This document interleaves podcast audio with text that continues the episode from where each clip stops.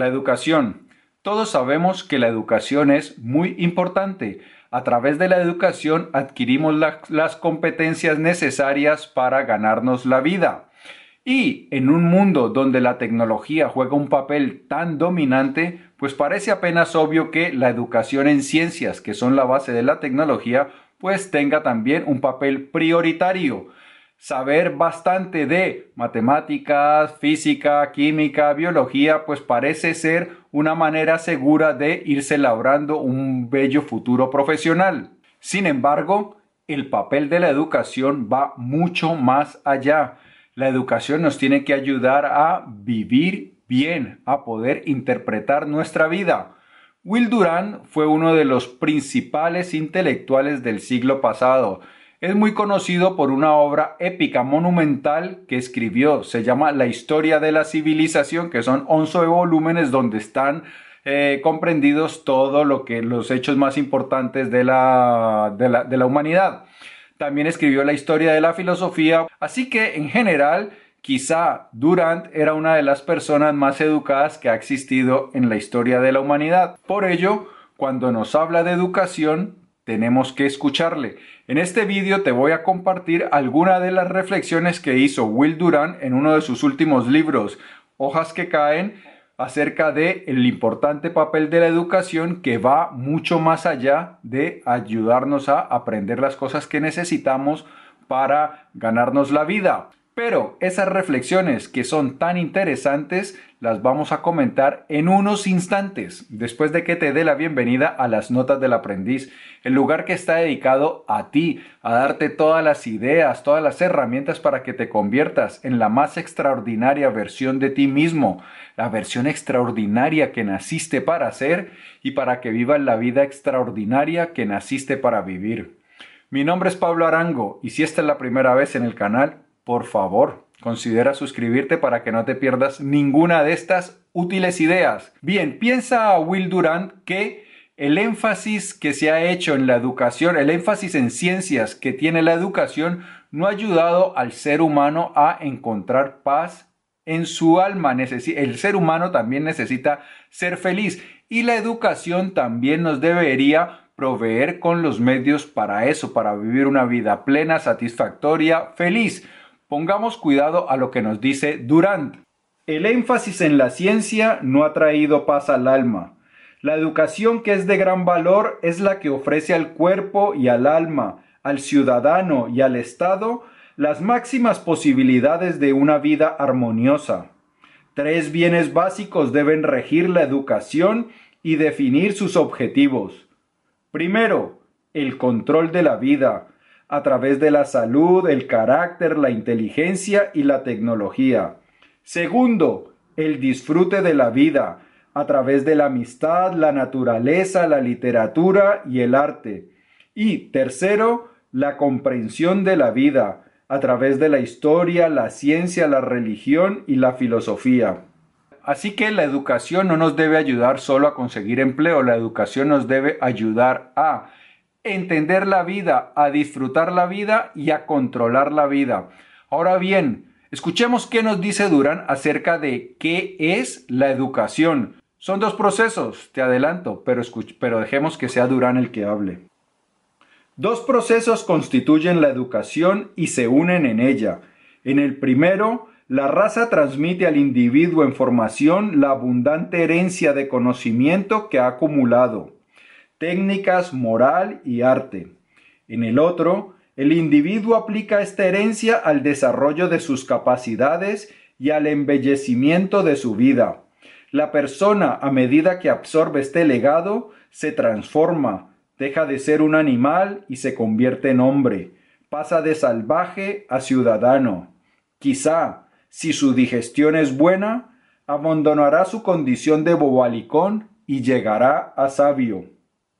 Así que, como nos dice Durán, la educación nos tiene que servir también para vivir una vida bella. Y la educación entonces son dos procesos. El primero es la transmisión del conocimiento que ha acumulado la especie humana al individuo en formación. Y el segundo es que el individuo aplica esos conocimientos para el embellecimiento de su vida. Ahora bien, Durán nos señala un hecho muy importante, una ventaja extraordinaria del ser humano con respecto al resto de especies del planeta. El ser humano puede ir transmitiendo a las generaciones que llegan el conocimiento que ha ido acumulando. Eso no ocurre sino con nosotros los hombres. Porque, por ejemplo, si el león aprende alguna técnica que le ayuda a mejorar eh, sus habilidades de caza, el león no puede transmitir esa técnica a sus hijos. Por lo tanto, eso se pierde y entonces sus hijos cuando nacen pues tienen que aprenderla por su cuenta. Es decir, en el resto del reino animal, cada generación tiene que descubrir la rueda. Nosotros no. Una vez la rueda se inventó, entonces seguimos pasándola al resto y el conocimiento de esta manera se hace acumulativo.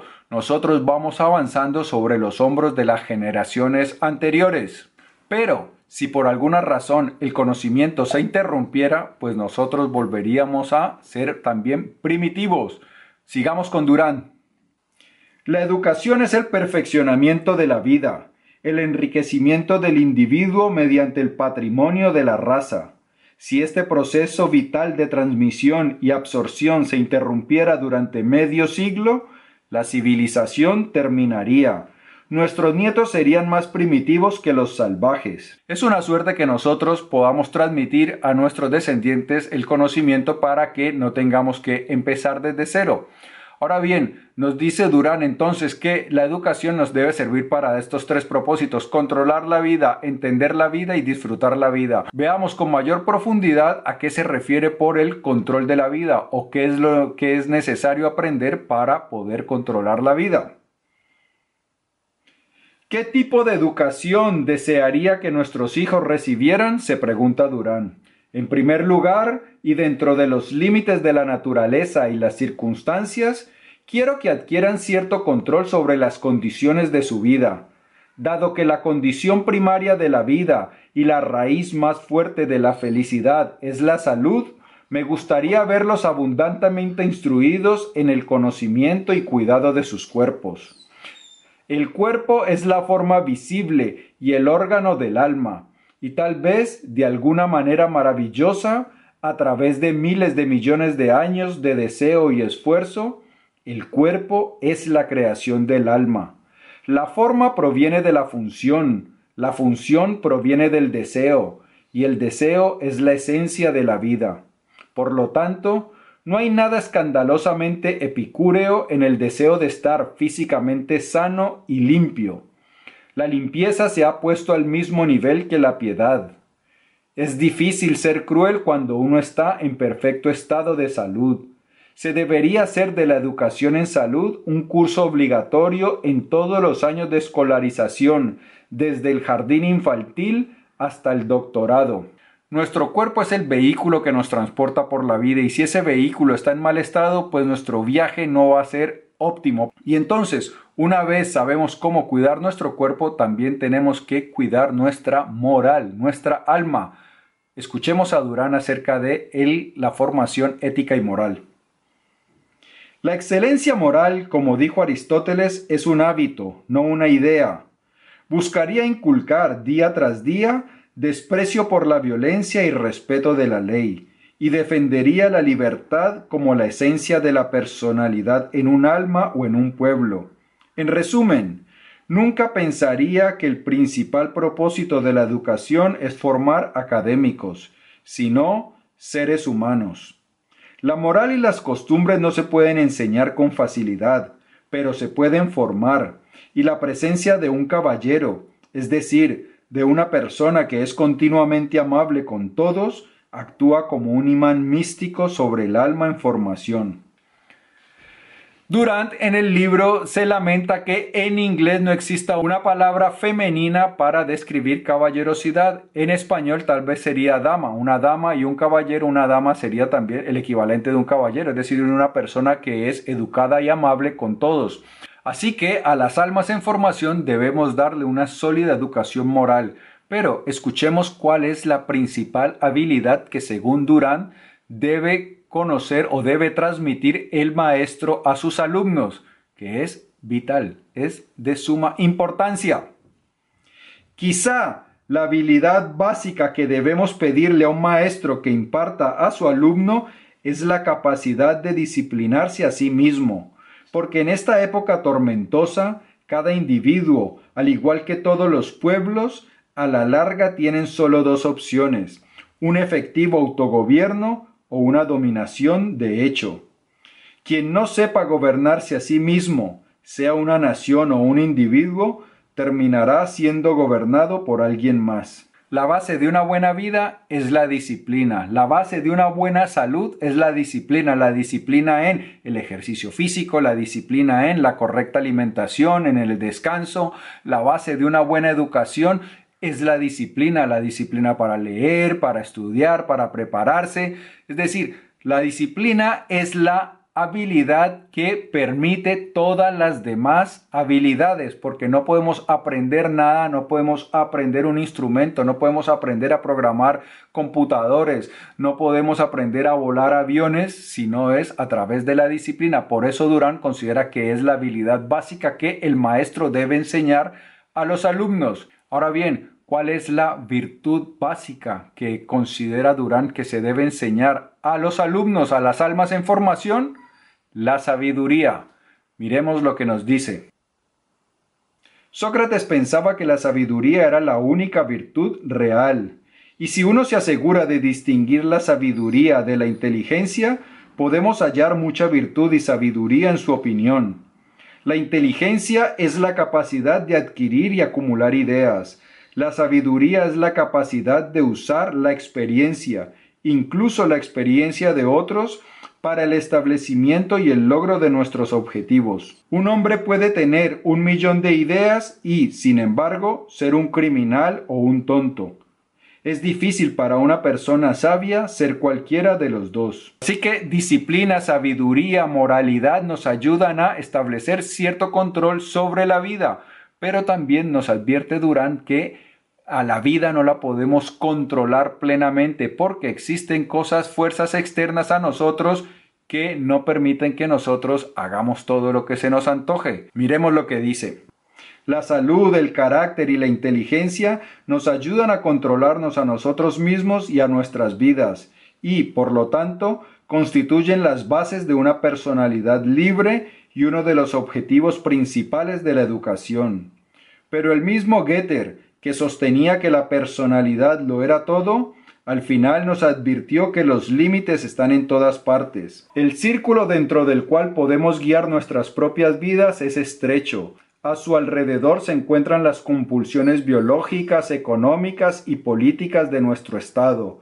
Y más allá de estos está el espacioso reino del accidente y el destino incalculable. La educación debe enseñarnos no solo la técnica, sino también los límites del control y el arte de aceptar esos límites con gracia. Todo lo natural es perdonable. Así que termina Durán advirtiendo que sí, la educación nos tiene que ayudar a controlar la vida, pero tampoco vamos a poder ejercer control pleno porque existe la fatalidad, la suerte y otras cosas que limitan nuestra capacidad de control sobre la vida. Y eso es todo lo que quería contarte acerca de las ideas de Will Durant sobre la educación. Amigo mío y amiga mía, si este video te ha gustado, dale por favor dedito arriba. Te invito a que lo compartas para que me ayudes a que cada vez más personas sepan en qué consiste una buena educación y se la puedan proveer. Si aún no te has suscrito y deseas recibir más contenido como este gratuito, en la descripción encontrarás un vínculo para suscribirte a las notas del aprendiz. Te llegarán los artículos escritos, los podcasts, los vídeos y otra información que publico por ahí de las notas del aprendiz muy interesante. Ya lo sabes, que todos los días me levanto pensando en ti, en cómo te puedo ayudar a crecer más rápido, a respirar más fácil y amar más grande. Por eso nos vamos a ver prontísimo, súper pronto. Y mientras tanto, una cosa te pido que sigas aprendiendo, creciendo y cuidándote mucho. ¿Vale? ¿Me lo prometes? Me alegro. Chao.